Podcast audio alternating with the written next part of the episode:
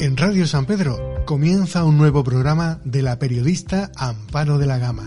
Encuentros con la Cultura nos regala las mejores plumas y personajes de la actualidad de nuestro país. Esperamos, como no, que disfruten de esta hora con nosotros. Muy buenas tardes y bienvenidos una tarde más al, al foro de encuentros que este año lo arrancamos un mes más tarde debido al tema de la pandemia, que estamos con los controles hasta arriba, pero más vale ser cautos y hacer como siempre cultura eh, con seguridad. Y qué mejor manera que abrir nuestro foro de, de este año 2022 que con nuestra Sherpa de la felicidad, como, como yo la llamo, ¿no? Con Francisca Serrano. Una de sus frases favoritas es la de todos buscamos la felicidad y pueden ser muchos los medios que nos ayudan a encontrarla. Precisamente he querido eh, hacer este encuentro hoy porque estamos pasando una época todos un poco como, como oscura, con la luz apagada, con, con pocos medios para, para ver muchas veces esa felicidad ¿no? de la que habla Francisca. Y ella se sabe muchos truquillos que nos los va a llevar hoy a, aquí a ponerlos encima de, esta mesa. Sabéis que Francisca, porque ya la conocéis, hemos hecho diferentes encuentros con ella, tiene en su haber ocho libros y en un plazo muy corto, en siete años, pasó a ser de funcionaria, pasó a ser millonaria. Eh, es algo alucinante. En su último libro que lo ha sacado lo tenemos por ahí. ¿Me lo puedes pasar? ¿Me podéis pasar el libro de funcionaria millonaria? Solamente uno de ellos. Ahora te lo devuelvo, Jesús. Esta ha sido su última, su última obra donde ha sacado también esta vinculación con la felicidad, pero llevándolo al tema de, lo, de lo económico. Y bueno, Francisca, mm, ¿qué quieres que, que diga más de ti? Si eh, hoy va a ser un encuentro entre amigas. Buenas tardes y un aplauso para ella. Muchas gracias. Muchas gracias. ¿Qué tal? Yo muy contenta de estar aquí. Ya sabes que yo tengo una casa aquí en Marbella, vengo con muchísima frecuencia y entonces el tener una excusa para venir es también un motivo de felicidad, ¿no? El poder estar hoy con todos ustedes y sobre todo porque el sitio es entrañable, súper bonito y, y, creo que vamos a hablar de temas interesantes, que a veces son tabú, porque hablar de dinero no suele ser un tema de conversación. Así que hoy vamos a romper los tabúes. ¿Están ustedes preparados para romper tabúes? ¿Sí? Pues venga, vamos a hablar de dinero. No hay ningún problema. Siempre dices, entre otras cosas, que si no eres feliz es que algo está fallando y algo estás haciendo mal. Sí, porque deberíamos de estar condenados a ser felices siempre. O sea, una persona debería de estar haciendo lo que ama. Y dicen que cuando haces lo que amas, pues como lo haces con pasión, pues estás feliz. Y entonces la pregunta es, ¿por qué no estamos felices? A lo mejor porque no estamos haciendo lo que deberíamos de estar haciendo, que es aquello que nos daría, que nos llenaría el corazón. O sea, ¿Cuánta gente, ¿Cuánta gente conocen ustedes que están haciendo un trabajo que realmente aman y que ir al trabajo no les cuesta porque realmente se están divirtiendo tanto, le pagan por divertirse, que es lo que yo considero, ¿no? Lo, ideal sería que todo el mundo trabajara en lo que ama y entonces te pagaran por hacer eso. Pero ¿cuántas personas hay que estén en esa situación? Son los menos. Son los menos. La mayoría está trabajando por dinero. Entonces aquí tenemos el primer problema. Eh, tú citas mucho a Martin Seligman, que es el padre de la psicología positiva. Estábamos hablando ahora los tiempos tan, tan extraños que estamos pasando. Y dice que la felicidad se puede medir y enseñar. Y tú recoges esa doctrina en tus libros. Correcto. Yo lo que pasa es que la recojo sobre todo en el plano económico, porque ya hay mucho escrito sobre la felicidad, ¿no? Desde el punto de vista de psiquiatría, desde el punto de vista de psicología. Pero hay muy poco escrito precisamente por el tema tabú de la relación que hay entre el dinero y la felicidad. Entonces yo recojo, recojo ese testimonio precisamente intentando preguntarle a la gente, ¿por qué no tienes la capacidad de plantearte que en vez de trabajar por dinero, existe la posibilidad de que el dinero trabaje para ti Y si tú no tienes los conocimientos para hacerlo, tengas la valentía de buscarlos para que un día tú realmente, si estás haciendo algo que no te gusta, puedas cambiar el rumbo y dedicarte a lo que realmente ames porque estás trabajando por dinero. Si tú dejas de trabajar por, por dinero porque tienes dinero suficiente conseguido de otra manera, a lo mejor empieza la felicidad ahí también. Porque, verás, la fórmula de la felicidad es, uno es feliz cuando tiene amigos, por supuesto, uno siempre será feliz cuando tiene salud, que ahora, ahora, ahora creo que es absoluta. prioritario, Sí. pero uno también es feliz eh, cuando tiene amigos, cuando tiene familia, cuando se siente respetado, ¿cierto? Cuando tú en tu trabajo te sientes respetado. Esto te da motivo de ser feliz, ¿no? El reconocimiento social. Pero también sabemos de muchísima gente, Amparo, que a lo mejor les falta dinero, que no tienen dinero en este momento, y cuántos matrimonios jóvenes ves que se rompen a lo mejor porque no tienen la economía necesaria, o la falta de dinero puede llevar a problemas, a que uno deje de dormir, ¿cierto? A que uno no sepa cómo va a terminar el, mes. Por lo tanto, ¿por qué eliminamos el tema dinero de la fórmula de la felicidad? Para mí la fórmula de la felicidad es la salud, son los amigos, es la familia, pero también es el dinero. También Claro, meto el dinero en la Pero fórmula. estamos como acostumbrados a que digan, ay, es que hablar de dinero es ordinario, es feo. Cosa que tú no tienes ningún tapujo en decir, yo soy millonaria y a mucha honra. Sí, sí, absolutamente, a super honra. Me ha costado sudor y lágrimas. O sea, ¿cómo me voy a avergonzar del esfuerzo que he hecho para tener dinero? No, no, absolutamente no. Mira, yo el otro día eh, estaba escuchando una conferencia en la que se hablaba del pueblo judío. Tú vas a decir, De ¿esto viene? De- de- ¿a- a qué viene Los sefarditas. Sefardíes son los que vienen de la rama española, pero del pueblo judío en general. Y en la conferencia que se daba decía, el pueblo judío eh, eh, en el mundo, o sea, todos los que son judíos en el mundo, pues eh, concentran, son el 1% de la población mundial, ¿vale? Y concentran el 52% de la riqueza. Imagínate, el pueblo judío, esparcido por el mundo, perdón, concentra el 52% de la riqueza y solo el 1%. Entonces te preguntas, ¿qué ha hecho esta gente? ¿Por qué esta gente es así? Bueno, pues una persona hablaba de que mucho, la- mucha culpa la tiene la religión y la educación que de siglos a siglos a siglos pues hemos ido arrastrando. ¿Por qué? Pues porque eh, en el pueblo judío les enseñan que tienen que ser emprendedores. Ya en el Torah, que es la, Ah, sí. la- el libro sagrado de ellos, que es el Antiguo Testamento nuestro, les enseñan que tienen que guardar una parte para ahorrar, una parte para invertir y una parte para gastar. En cambio, en nuestra religión, en nuestra educación, recibida, hablo de siglos y siglos, ¿vale? Sí. Que hemos estado educados de esta manera, pues el que era pobre y era humilde era el bueno. Y el que era el rico era el malo.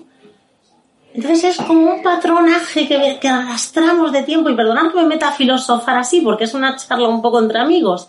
Al final arrastramos todo esto y esto nos pesa en la Va en educación. nuestros genes ya, prácticamente. Nos o pesa sea, la educación que hemos recibido. Por lo tanto, si tú te vas a otra educación de otra gente, te vas a la educación que reciben los americanos, cuando tú llegas a los Estados Unidos, te presentas, oye, yo soy Amparo de la Gama, yo soy Fernando, o Pepe, o Juan. ¿A qué te dedicas? Soy periodista. La siguiente pregunta es, ¿cuánto ganas? Y se quedan tan tranquilos, ¿eh? Y tú no te quedas a pensar que... No, no, te preguntan cuánto ganas. Porque ellos valoran mucho la capacidad de hacer dinero que tengas para meterte en un estatus a seguir. fíjate. Entonces, es, es- son patrones diferentes. Por lo tanto, como yo me he formado en bolsa en Estados Unidos... y Tanto me- eres, tanto vales, que dice la canción de, Sí, de Manolo. sí, sí, así lo dicen. Entonces, al final, eres, no se trata vales. de vanagloriarse de tener dinero, que eso ya no sería bonito, sino decir, yo lo he ganado, no pasa nada. Y además, ayuda a los demás a que también lo ganen.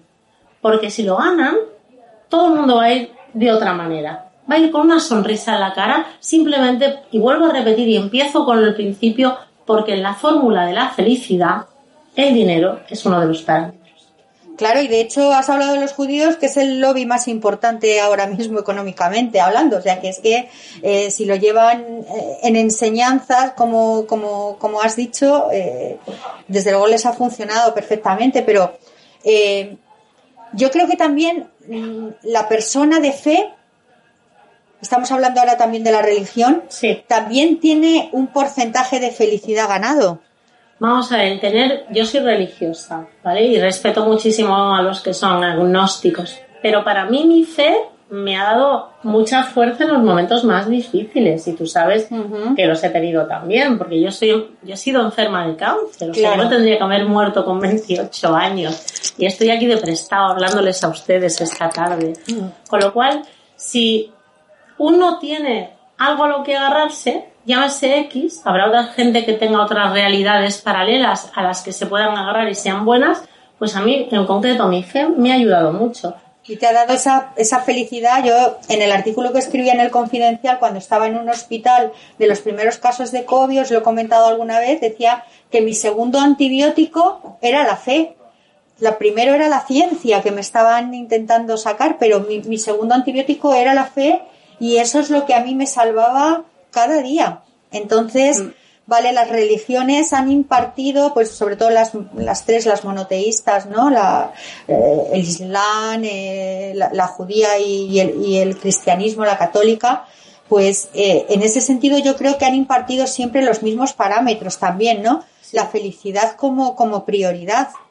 Hombre, la verdad es que deberíamos de estar todos abocados a ser felices, ¿no? Mm. No, no habría guerras, seguramente si todo el mundo fuera feliz sería porque todo el mundo tiene comida para comer, tiene un techo con el que cobijarse. Si todo el mundo se ayudase entre sí, seguramente no estaríamos con todas estas deficiencias. Lo que pasa es que cada vez la sociedad se va deshumanizando y nos olvidamos de los valores reales que hacen que las personas estén vinculadas. Entonces, yo promuevo la felicidad en todos los sentidos sentido económico, evidentemente sentido de familia, de respeto, de amigos, creo que es lo que hace que al final valga la pena vivir. Y qué triste es cuando ves una persona que está amargada todo el día. ¿Por qué está amargada? Pues porque tiene problemas. Llámese X el tipo de problemas que tenga. Así que vamos a intentar al menos yo con mi granito de arena, con mis libros, apoyando a aquellas personas que quieren aprender, pues ¿por qué no? Que el dinero también nos puede dar un gramito de felicidad, vamos a intentar conseguirlo. Oye, no os avergoncéis de ganar dinero. O sea, si estáis haciendo legalmente me callo, ¿vale? Pero si lo estáis haciendo legalmente, es muy sano tener dinero y ser feliz y, y poderle dar también la educación a vuestros hijos que os gustaría, que a lo mejor vosotros no habéis tenido, o el poder ayudar a otras personas. Tener dinero no significa solamente gastártelo en ti, ¿eh? Significa ayudar a muchos. Tú sabes Tú tienes una fundación precisamente a raíz de haber tenido tú el cáncer y que estáis ayudando a muchísima gente. Correcto. Nosotros tenemos, con la escuela de formación que tengo, pues cada vez que un alumno compra un curso, hay un tanto por ciento que se va a la fundación. Y en la fundación que hacemos, pues como yo estoy muy tocada con el tema cáncer, ayudamos a un científico que está investigando el cáncer, pero también hemos abierto pozos de agua en Burkina Faso, que es un país muy pobretico que está en África. Eh, hemos abierto también en las escuelas, damos de comer a los niños. Incluso abrimos, nos, llevaron, la última vez que fuimos mi marido y yo, nos llevaron a, a un sitio donde unas mujeres pues se cosían, hacían trajes, se las había comprado máquinas de coser y estaban empezando a ser independientes. Entonces, qué bonito tener dinero para ayudar a otros, ¿no? Es una satisfacción, yo os lo digo de verdad. Cuando yo me encontré allí en África recorriendo sitios donde el dinero de mi escuela había llegado ahí para ayudar a otros, yo me sentí bien.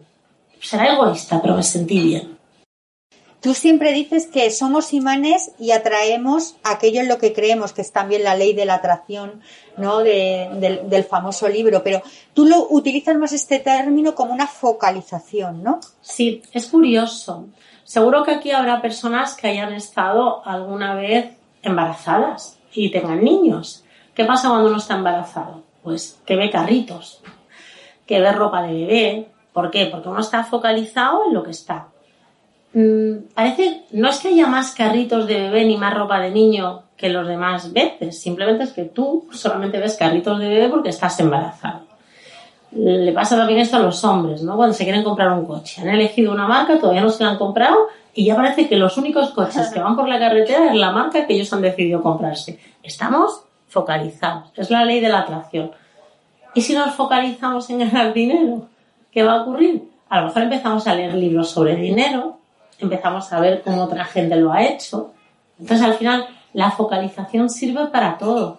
Sirve para todo. Como también cuando nos tenemos que focalizar en estar sanos, ¿no? Yo que te conozco a ti bastante, sé que cuando has pasado lo tuyo, te has puesto a focalizarte en investigar, en leer cómo mejorar tu estado de salud, cómo mejorar tu problema. ¿Por qué? Porque te focalizas en eso.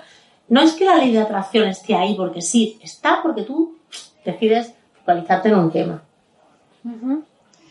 Em, en estos momentos de, la pandemia, ¿no? decimos que obligamos a nuestra mente muchas veces a buscar aquello que nos interesa.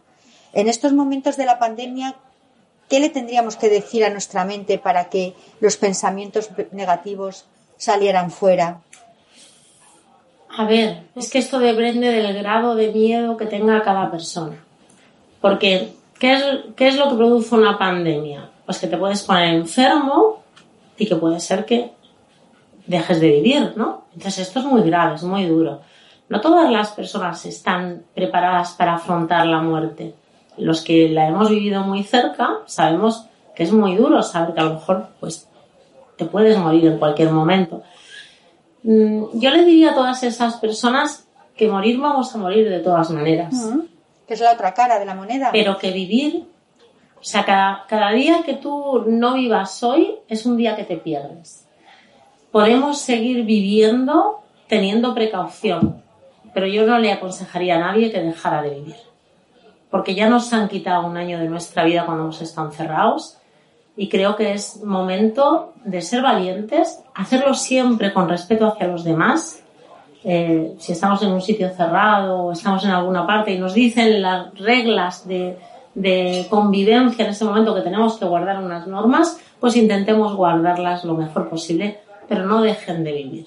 Porque cada día y cada minuto que pierdan es un minuto que no vuelve. Y ha habido muchas familias separadas durante la pandemia. Incluso familias que han perdido a sus padres o a sus abuelos. ¿Por qué? Pues porque no han podido verlos, ¿no?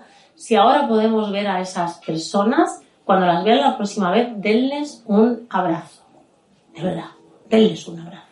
Porque no saben cuándo lo van a volver a ver otra vez.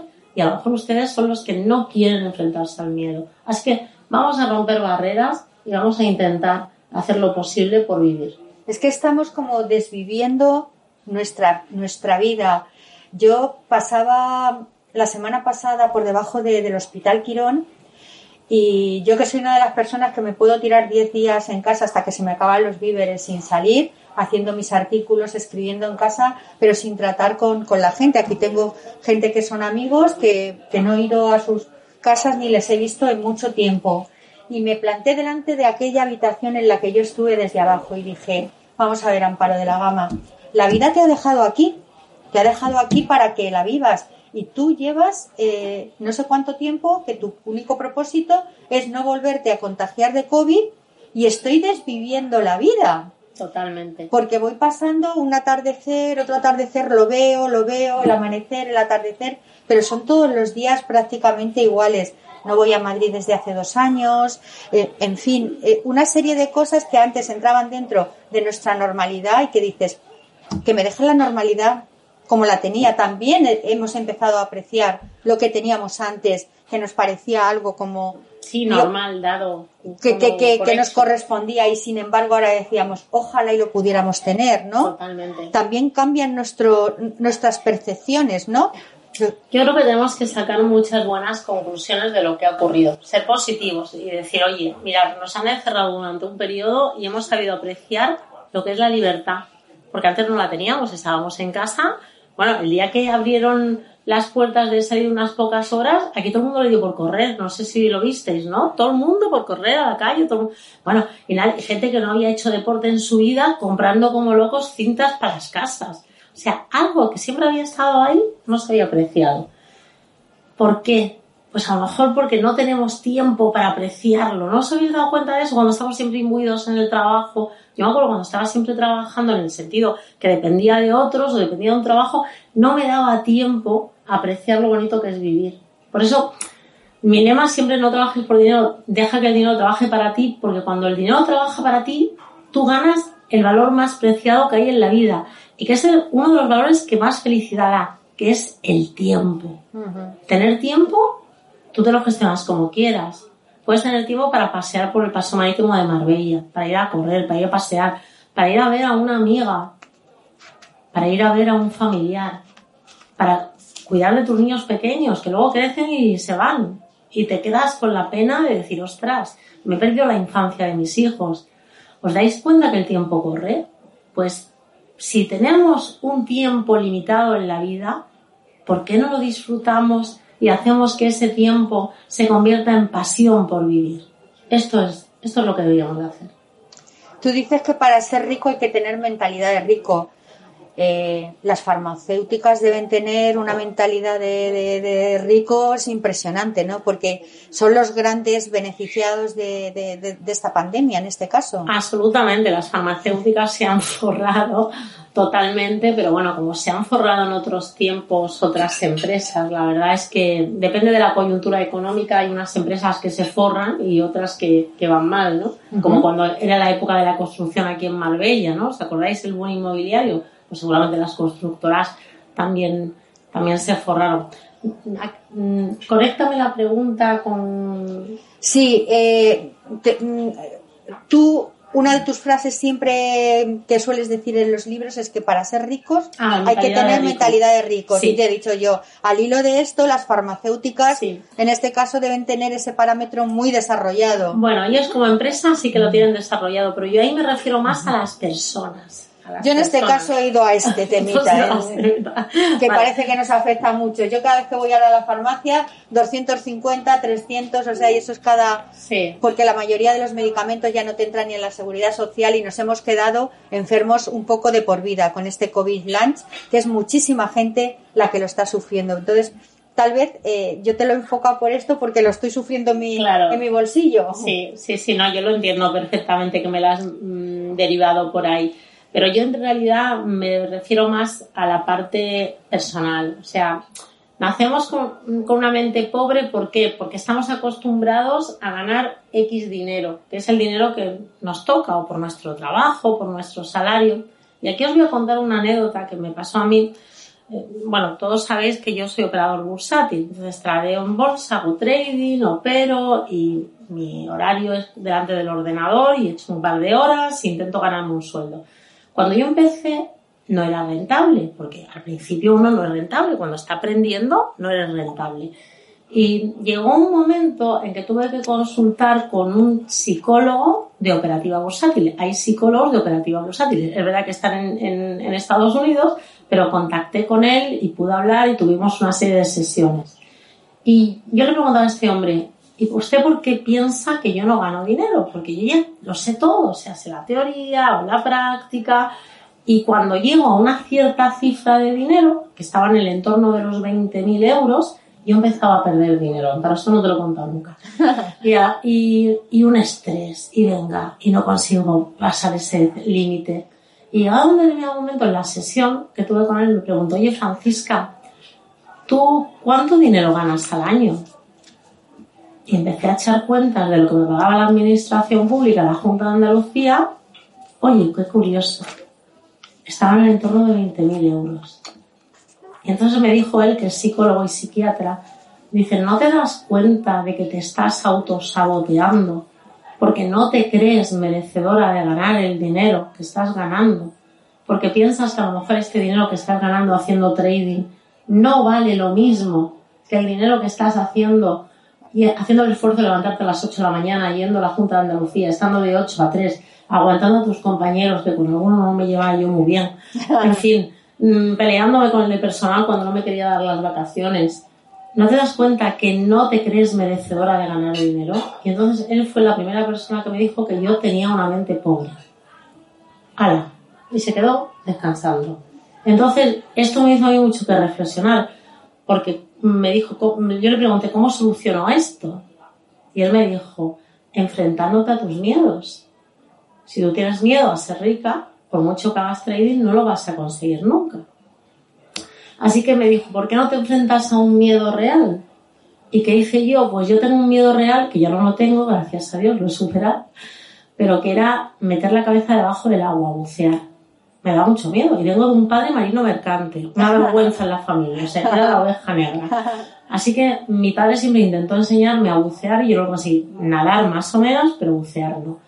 Y mi marido, una vez que estábamos en Colombia, mm, se apunta a un curso de buceo a sacarse el PADI. A las barreras coralinas, a las ¿no? barreras que son coralinas maravillosas. de Yo ahí lo- de Colombia. Yo lo hice el curso. Precioso. Y entonces, cuando yo lo veo que él se va, yo digo, no, yo no me quiero apuntar. Imaginaros, yo aterrorizada, bloqueada. Y entonces lo pensé mejor y dije, no, a mí me ha dicho el psicólogo de trading que me tengo que enfrentar a mis miedos. Me apunté al curso. Hice el PADI. Bajé a 12 metros, incluso el profesor me llegó a bajar a 18. Me dio el PADI, subí a la superficie, me llevé mi título de PADI a España y ¿sabéis lo que pasó con mi operativa bursátil a partir de entonces? Empecé a ganar dinero. ¿Por qué?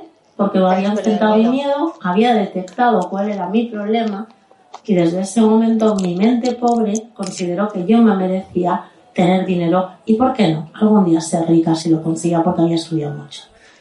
Claro. Así que eso fue. Has visto el dinero como una oportunidad y también una, una herramienta para aprovecharse. Totalmente, totalmente. Una herramienta para aprovecharse y para permitir que la vida sea vivida como uno, como uno la tiene que vivir, con pasión y haciendo lo que le gusta. Tú también basas tu teoría en, en el sistema de Elizabeth Warren, ¿no? Que te ha dado muchas directrices también para, para seguir en esos planteamientos. Sí, la verdad es que hay una serie de especialistas que tratan los temas en un modo tan interesante que es cuestión de profundizar en cada uno de ellos para ver cómo se adapta mejor a, a tu persona. En el libro hablo mucho de Sí. varios psicólogos. Sí.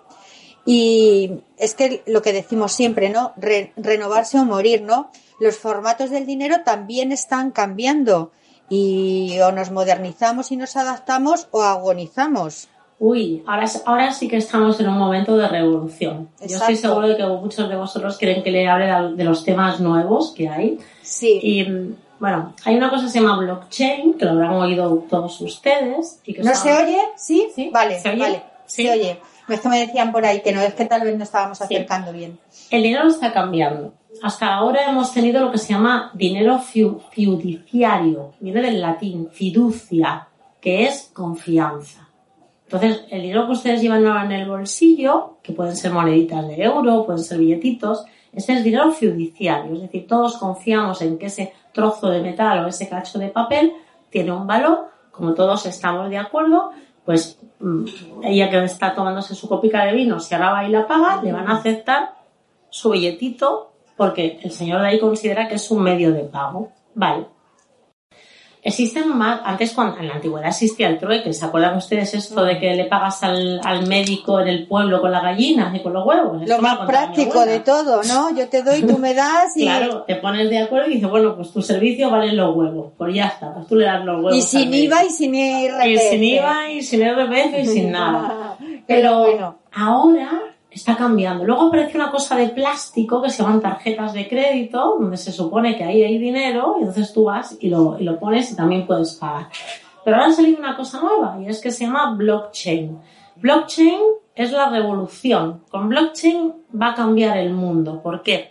Porque es un sistema, es como un gran archivo donde todo el mundo puede ver todo.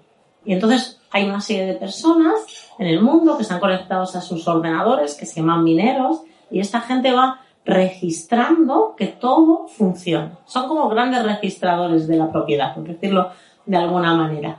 Al final, ¿qué ocurre? Pues que ha salido otra cosa nueva, que ha salido gracias a blockchain, es decir, a que se pueda registrar algo y todo el mundo lo vea, que se llaman las criptomonedas, que seguramente lo habrán oído ustedes, Bitcoin, Ethereum, altcoins. Bueno, las criptomonedas son, dependiendo del formato que tengan, algunas de ellas servirán como dinero, otras no. ¿Por qué? Porque son proyectos.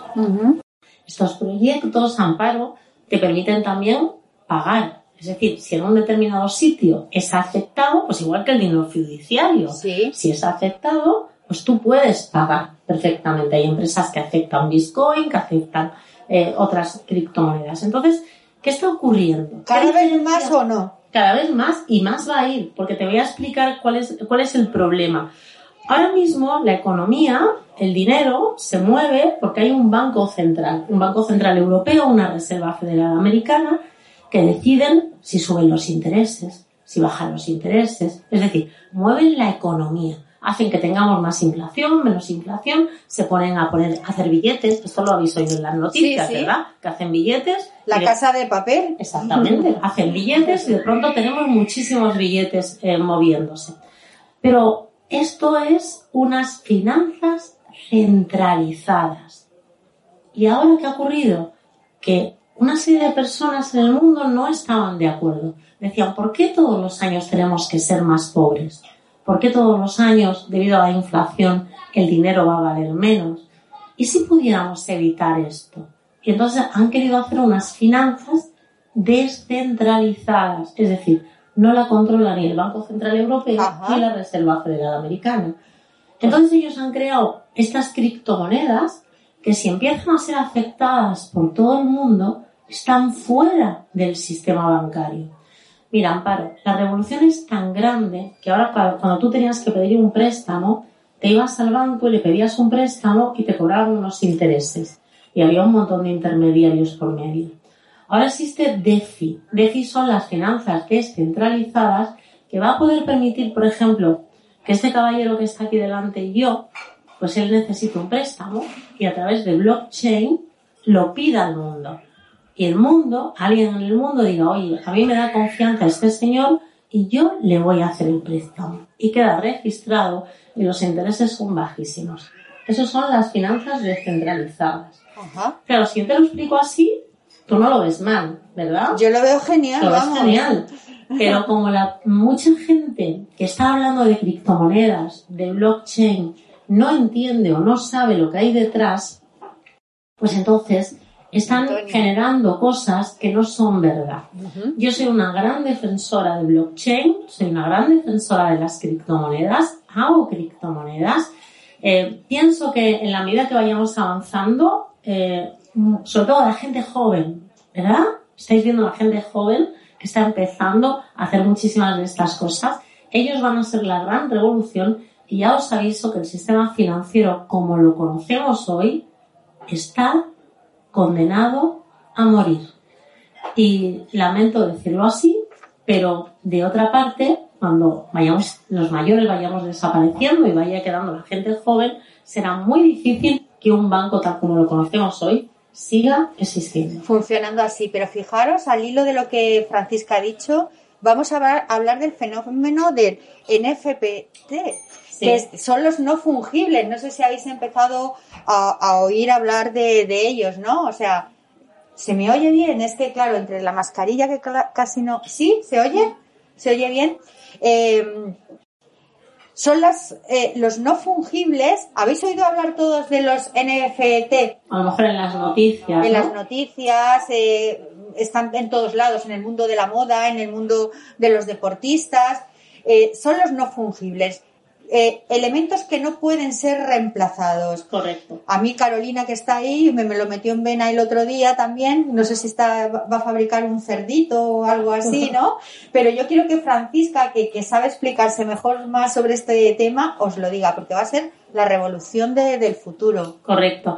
Los, como tú muy, muy bien has dicho, los NFT son no fungibles y sobre todo están ahora mismo viéndose los más famosos en este momento son los del arte. Es el arte que se está grabando en blockchain. Entonces Eso todo es. el mundo lo ve, todo el mundo sabe que este arte está grabado y se graba a lo mejor pues una pieza que puede ser muy bonita o muy fea, dependerá del gusto de cada uno. Ya sabemos que en el arte también en los cuadros no a todos nos gusta lo mismo. Entonces, alguien que es un artista o alguien que le gusta graba un NFT en blockchain y lo promociona, lo publica y entonces llega gente de todo el mundo, le dan un valor dependiendo de la persona que lo haya hecho, del proyecto que haya detrás y se compra. Entonces el que lo compra, ¿por qué compra ese NFT? Pues como compraría un cuadro, para ver si mañana ese cuadro es un Picasso.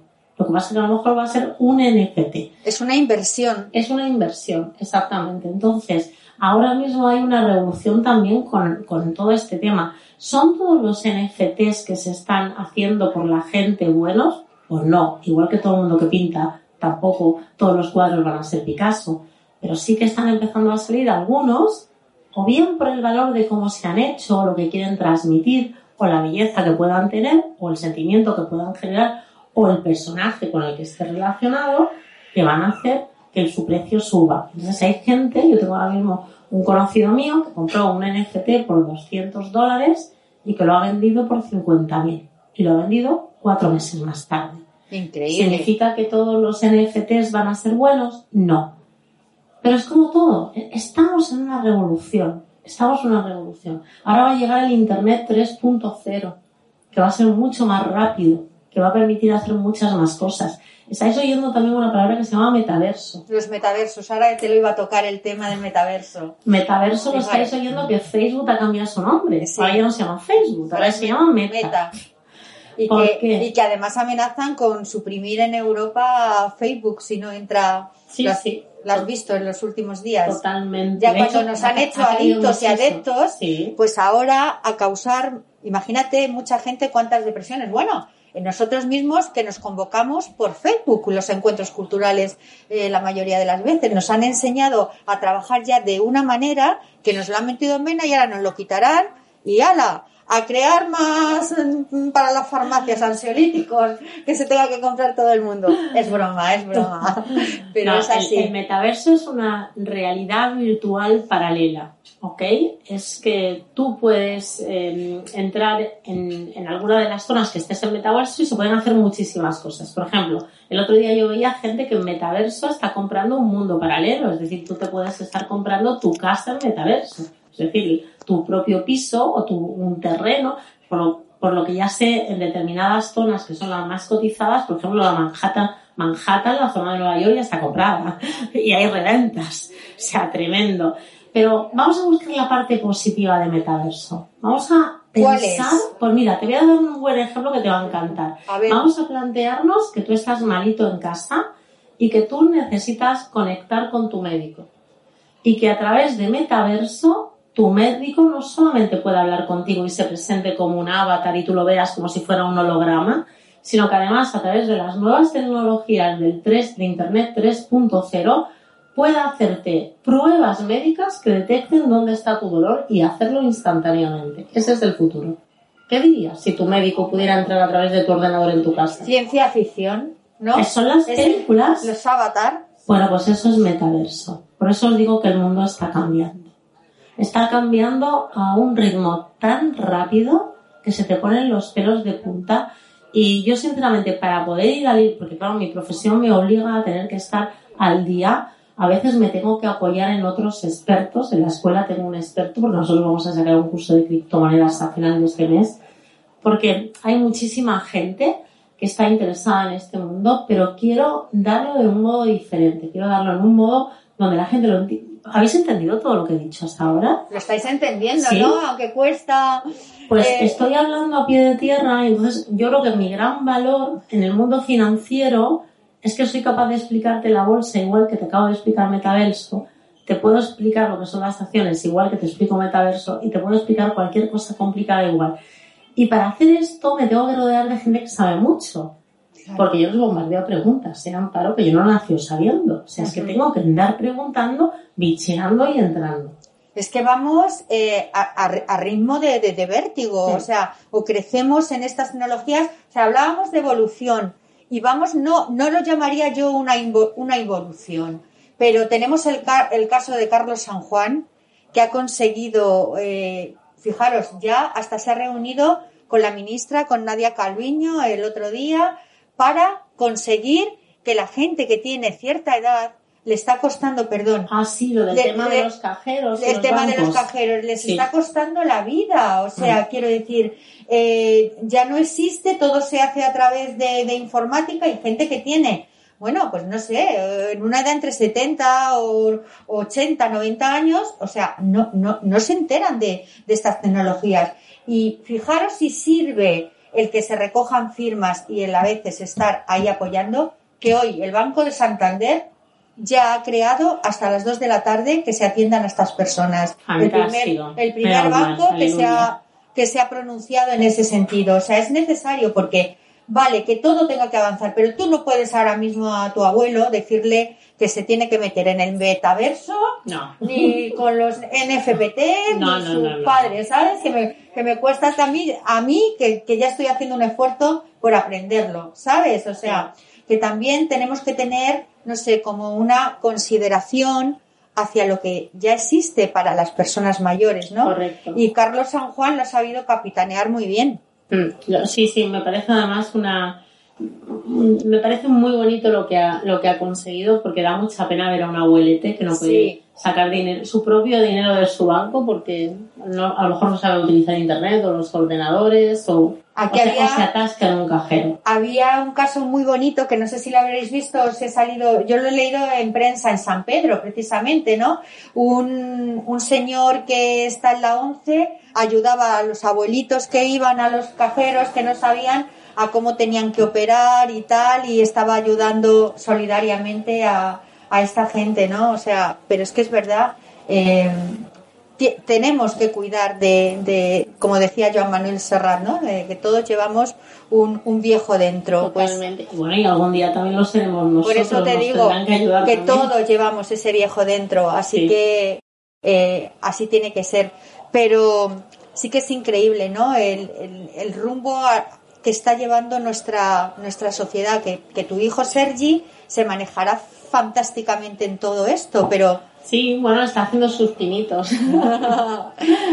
Tú siempre dices que ya le enseñarás a él cómo ganar dinero, ¿no? Sí, yo tengo una frase que es en el primer libro Escuela de Bolsa Manual de Trading, que fue el libro que me lanzó a la fama, porque, mm, bueno, ya lo conoce, Manuel Pimentel fue mi primer editor, el antiguo ministro de Trabajo, y, y este señor pues me pidió que escribiera un libro cuando me conoció. Me dice, oye, escribe algo. Y yo le, dije, solamente le he escrito cartas de amor a mi marido. No sé si voy a saber escribir, la verdad. Pero se ve que los 15 folios que le escribí, pues le gustaron. Y entonces decidió, eh, me pidió, mira, escribe lo que te dé la gana, pero cuéntale al mundo lo que tú haces. Y se convirtió en un bestseller. O sea, ya está creo que en la 23 edición. Es el libro de bolsa más vendido del país. Y a partir de, de, de ese momento, pues sinceramente yo creo que todos, y lo, digo de corazón, todos deberíamos de tener hambre de conocimiento. Y os invito a todos a que tengáis hambre de conocimiento. En la, en la faceta que más rabia os dé, me da igual que sea en la bolsa, o que sea en la filosofía, o en el arte, o en la historia, disfrutar de la vida y tener hambre de conocimiento y llenarlo, es que te da una satisfacción el poder vivir la vida como tú quieres, que no sé ni cómo transmitirlo con palabras, de verdad. Me encantaría que pudierais llegar a ser felices plenamente, que al final es el final de esta conferencia, ¿no? Y, intentar llegar a ese punto. Eh, ¿Cuáles son las claves para, para saber invertir? Uy. Bueno, saber invertir requiere primero de tener un capital para poder invertir. Entonces, lo primero que yo diría es ahorrar. La primera clave para invertir es tener algo ahorrado, aunque sea poco. Mira, aunque sean 500 euros, ya se pueden hacer cositas. A partir de, tener un poquito de dinero ahorrado que no necesites, ojo, que no te sirva para pagar la hipoteca, ni para pagar el cole de los niños, ni todas estas cosas, lo que sea un dinero del que puedes prescindir si la cosa no va bien. El siguiente sitio es donde lo coloco. Claro, para colocarlo tú previamente tendrás que haber investigado. Me da igual que sea en el sector inmobiliario como que sea la bolsa. En el caso de la bolsa, al ser un mundo un poco más complicado, se requiere haber aprendido antes. Sin embargo, el ladrillo es un valor seguro. Eh, bueno, depende de donde lo compres, ¿eh? porque algunos piciazos nos hemos dado también cuando hemos comprado propiedades en sitios que no eran correctos o lo hemos comprado en los que hayan comprado en La Palma eh, cuando... Sí, o en La Palma o en el pico más alto de, de, venta, es decir, cuando el precio estaba altísimo en Marbella y luego llegó el 2008 y los precios cayeron en picados. ¿Cuánta gente se había encontrado con una casa que no se podía permitir? Entonces, todo depende, yo siempre digo que el lema de la inversión es comprar barato para vender más caro. O vender muy caro para volver a recomprar lo vendido cuando está más barato. O sea, imagínate que tú, porque mucha gente piensa que en la bolsa solamente se gana dinero cuando sube, como, como en los pisos, ¿no? Tú compras un piso a 200.000, lo vendes a 300.000, has ganado 100.000 euros. En la bolsa tú puedes comprar acciones, comprar un paquete de acciones a un precio y venderlo más caro. Pero también puedes lo contrario, es decir, vender algo que está muy caro, por ejemplo, imagínense ustedes que venden Telefónica cuando está muy alta, no invierten durante un periodo de tiempo y vuelven a recomprar las acciones de Telefónica cuando han bajado un 50%. Están ustedes volviendo a comprar aquello que antes habían vendido que estaba muy caro. Por lo tanto, se puede operar en los dos sentidos. Y esto es muy interesante. Así que las claves para invertir, desde mi punto de vista, es ahorrar, es tener el conocimiento para invertir y luego hacer una buena inversión protegiéndose también con el riesgo, que es una de las cosas que enseñamos en la escuela, cómo utilizar herramientas para protegerte del riesgo, que es operar en bolsa. Y en el arte cada vez también se invierten más, ¿no? En, talentos artísticos. Es un poco más complicado, porque invertir en talento artístico significa que tú tienes que seguir muy bien el mundo del arte, saber cuáles son las nuevas promesas, quién está ahora mismo a lo mejor haciendo exhibiciones de arte en alguna galería, quién está, tiene un reconocido prestigio y está al alza, requiere mucho más estudio, porque tienes que ir a investigar el personaje. Entonces, digamos que el arte es más complicado. Mm, el, el, poder realmente comprar muy barato. El descubrir un Picasso cuando todavía no es Picasso es complicado. Veo más fácil hacer acciones o hacer operativa bursátil que comprar un, un artista que esté para, para explotar en el futuro. Eso que lo, que lo hablamos muchas veces, de que hay tantos lingotes de, de, oro como billetes en circulación, ¿es una leyenda? Eso ya no existe. Eso se lo cargó Richard Nixon cuando la guerra del Vietnam porque no podía sufragar la guerra con todo el, con el, con el oro que tenía Estados Unidos y entonces fue cuando rompió el patrón oro, se llama así patrón, oro, que era que se emitían tantos billetes como oro había en la Reserva Federal Americana. Eso no existe, se rompió con Richard Nixon, desde ese momento la maquinita de hacer dinero empezó y ahí es donde empieza la inflación y todo el tema este. Eh, pero fíjate, ahora te voy a dar una contrapartida. Bitcoin. Bitcoin tiene un número ilimitado de Bitcoin en el mundo. Cuando lleguemos a ese tope. ilimitado, que no me acuerdo ahora mismo qué año va a ser, porque está todo medido, todo lo que se puede producir anualmente, no habrá más Bitcoin. ¿Qué piensas tú que va a ocurrir? Que se van a poner al alza. Evidentemente. ¿Tenéis Bitcoin? Evidentemente. Yo no tengo Bitcoin. Bueno, seguro que sí. Se puede comprar pequeñas porciones de Bitcoin. Un Bitcoin ahora mismo vale treinta y pico mil dólares. Entonces, igual no te vas a comprar un Bitcoin, pero sí te puedes comprar pequeñas porciones a través de las casas de cambio. Miren, igual que existen los bancos, existen una cosa que se llama las exchanges, que son las casas de cambio. En esas casas de cambio tú puedes comprar criptomonedas.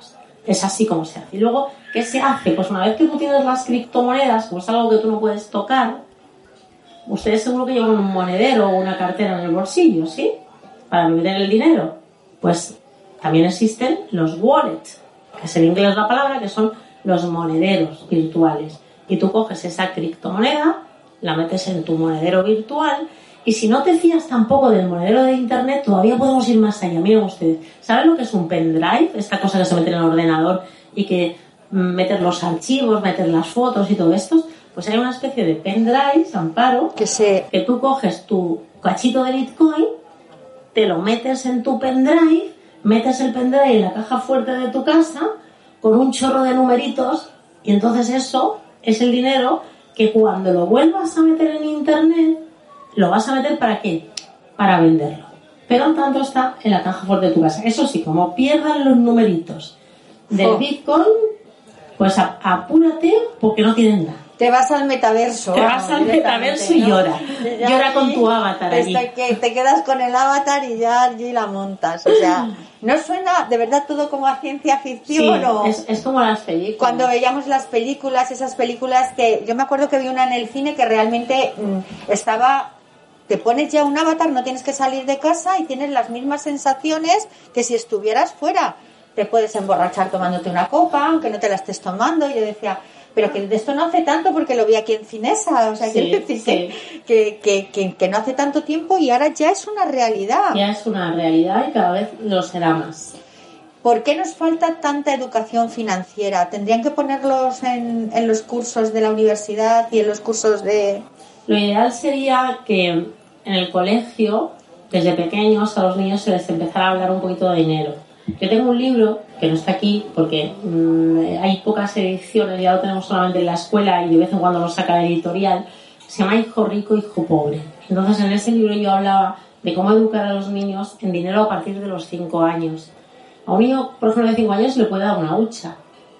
Yo me acuerdo cuando me acompañaba mi hijo, que tenía 5 o 7 años, a veces me decía, mamá, vamos a aquella maquinita que siempre que vas te da dinero. Era el cajero, ¿eh? Claro, él no entendía. Él veía que su madre sacaba billetes del cajero. Y decía, ¿le puedo dar? Yo le puedo dar. Yo como pensando que si él le daba, pues también iba a salir. Claro, y yo tenía que explicarle que el dinero no llegaba ahí, que había un esfuerzo detrás, entonces era funcionaria todavía, que había muchas horas de trabajo y todo el tema. Tú puedes irle educando a tus hijos desde jóvenes dándole educación financiera, pues por ejemplo, eh, enseñándoles a ahorrar. En la hucha de mi hijo tenía una parte que era para ahorrar dinero, otra parte que era para gastárselo en él, que en aquel entonces cuando era pequeño se lo gastaba en cromos Ajá. y, y tenías que dejarlo porque oye era lo que él quería, entonces era libre de gastarse lo que quisiera. Y la otra parte era para donarlo. Porque también Pero ¿cuántos agujeros tenía, Tenía la tres, hucha? tres Ah, agujeros. Como hemos No, tenido el cerdito siempre, Cuatro, nosotros... cuatro, porque había otro agujero que era para invertir. Ah, sí. Para invertir. Yo esas huchas no- no las he visto. Pues está muy bien porque es un cerdito partido en cuatro. Entonces el niño desde pequeño iba aprendiendo cosas. Y luego, por ejemplo, nosotros, pues tanto mi marido como yo, en la mesa, en las comidas, en los posts, en ese café, en esta copita que te estás tomando, nunca ha sido tabú el tema dinero. Por lo tanto, o lo hemos fomentado nosotros al hablarlo o ha salido de él cuando ya se ha ido haciendo mayor que me preguntaban, me bombardeaba preguntas. Ahora, por ejemplo, le estoy abriendo una cuenta porque tiene 17 años pero quiere invertir en acciones. Entonces le estoy abriendo su cuenta para que él empiece a invertir en acciones. Eso me parece genial. Es lo que... O sea, ¿qué tiene de malo? Que tú hagas el trabajo que hagas, llámese X, pero que también el dinero esté trabajando para ti. ¿Qué tiene de malo? Que tu dinero esté, en vez de estar ocioso, porque oye, los bancos saben mucho de eso, ¿verdad? Ustedes cuando piden una hipoteca, ellos están ganando dinero con su esfuerzo. O sea, si el banco y las instituciones financieras saben que el dinero hay que moverlo para hacer más dinero, ¿por qué nosotros no? Entonces, a la pregunta tuya, yo empezaría metiendo educación financiera en los colegios. El problema es que cuando una persona trabaja por dinero como un profesor, es complicado que pueda darle una educación financiera a un niño, a menos que él previamente, ese profesor del colegio o de la universidad, esté muy bien formado para poderle explicar a un niño las cosas. Entonces, bueno, yo a veces pienso que lo ideal es aprender de aquel que ha llegado donde tú quieres llegar. Es decir, sí, aprende de un rico, así de claro te lo digo. Si un rico tiene pasta, pégate a él y pregúntale cómo demonios lo has hecho. Hay una película que os la aconsejo, bueno, que la habréis visto seguramente, En busca de la felicidad. ¿La habéis Sí, visto la- de Will Smith? La de Will Smith. Sí, cuando este señor mm, se acerca, ve a un tío con un Ferrari, lo para y dice, oye, perdona, tengo varias preguntas que hacerte. ¿Qué haces? ¿Cómo lo haces? ¿Y cómo has conseguido el Ferrari? Y el señor le dice, pues mira, trabajo en bolsa y lo he conseguido de esta manera. Entonces, en vez de envidiarle, que es lo que tenemos la educación mm, contraria es, oye, que este tío va en un Ferrari, vamos a decirle cuatro insultos. No, él se acerca al tío del Ferrari y le pregunta, dime qué has hecho y cómo lo has hecho. Hay que aprender de los que tienen dinero. Hombre, lo malo de aquí es que paras al del Ferrari y él te dice, pues mira, es que soy narco de la línea. No, eso no. dice, aquí no hay que aprender no. nada, ¿sabes? no, o sea, no, que me- esa es la otra cara de la moneda. No, me hagas el agua fiestas del ejemplo. Qué mala soy, qué mala soy. Pero es que piso, lo- aquí ponemos los pies en la Sí, tierra, sí. ¿no? Bueno, si te das en contestación, no os dediquéis a eso, por favor. No, Will Smith ahí no lo, no lo contemplo. Pero, ¿has pensado en algún momento en dar clases a la impartir algún curso a la clase política, por ejemplo, para Uy, que nuestro- para que nuestros políticos a la hora de elaborar una ley, como puede ser la reforma laboral o como pueda, no tengan que echar mano de, de, de otros, porque es que, o sea, han tenido que tener especialistas a su lado porque es que no controlan absolutamente nada. El problema es que a veces nuestros políticos no son buenos gestores. No saben gestionar el dinero de todos como se debería de gestionar bien. Entonces, la mala gestión económica que tiene el gobierno es lo que nos lleva al final, y no digo este gobierno, digo cualquier gobierno, porque al final se están gastando el dinero de todos y no lo están haciendo bien.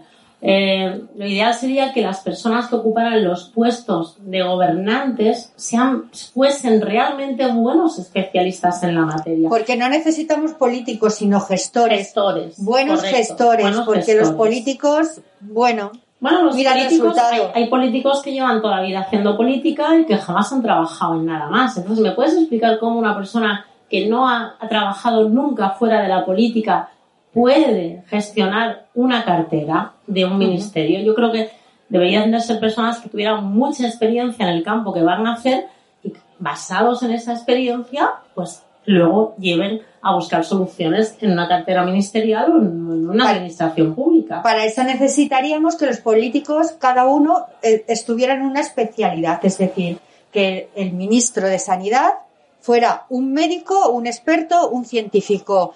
Y a la vez hubiera un gestor, porque ¿cómo se come, por ejemplo? Mira, volviendo a, a, la actualidad. Se me Hemos tenido... se me enciende. No, claro, me enciendo, por ejemplo, cuando acabo de ver en una comisión del Parlamento que el gobierno ha llevado a un experto, pero a un experto que era mm, un virólogo, profesor en la universidad, a dar una conferencia sobre el tema de, del COVID y, ha, dicho públicamente que han borrado el vídeo en Internet, que las vacunas que se están utilizando, no la que va a salir ahora, la española, la de la, de IPRA, mucho tiempo que, que no sirven absolutamente para nada estas vacunas porque son medicamentos y por eso no han servido para eh, prevenir, o sea, por eso se ha contagiado a la gente que tiene tres vacunas, lo ha dicho tan claramente y, lo ha llevado eh, eh, el Partido Socialista, el partido que está gobernando a esa charla. Cuando ese hombre se ha puesto en, en, el directo a hablar,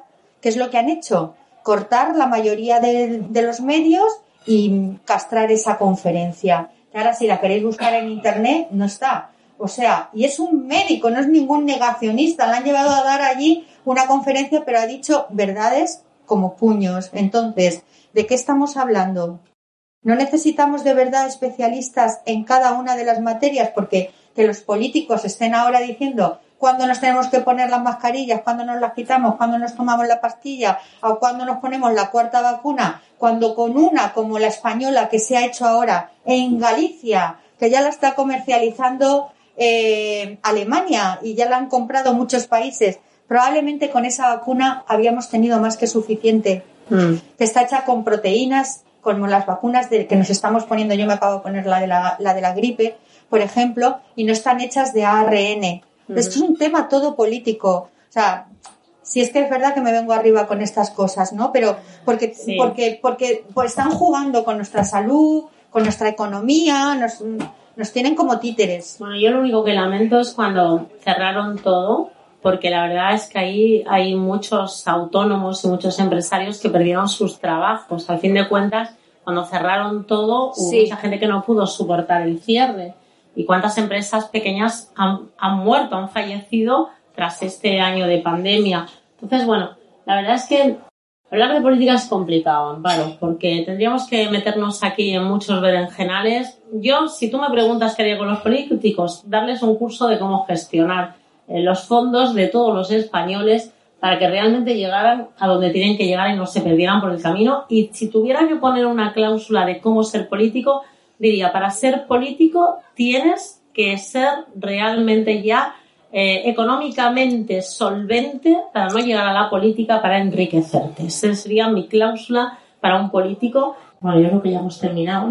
Llevamos hora y media, eh, nos hemos llenado de, entusiasmo porque es verdad que Francisca siempre nos lo transmite de, una manera o de otra, da igual en la fecha del año que, que sea y en los momentos que estemos atravesando. Darles las gracias por haber compartido un día más con, con este foro de encuentros. Tenéis ahí parte de las obras que ha hecho. Ha traído Jesús, nuestro librero, distintos libros, desde el último que ha sacado, de Funcionaria Millonaria, los tenéis ahí. El de la felicidad, por si queréis que os lo firme. bueno, gracias siempre por estar ahí y hacer posible estos encuentros. Un aplauso para Francisca.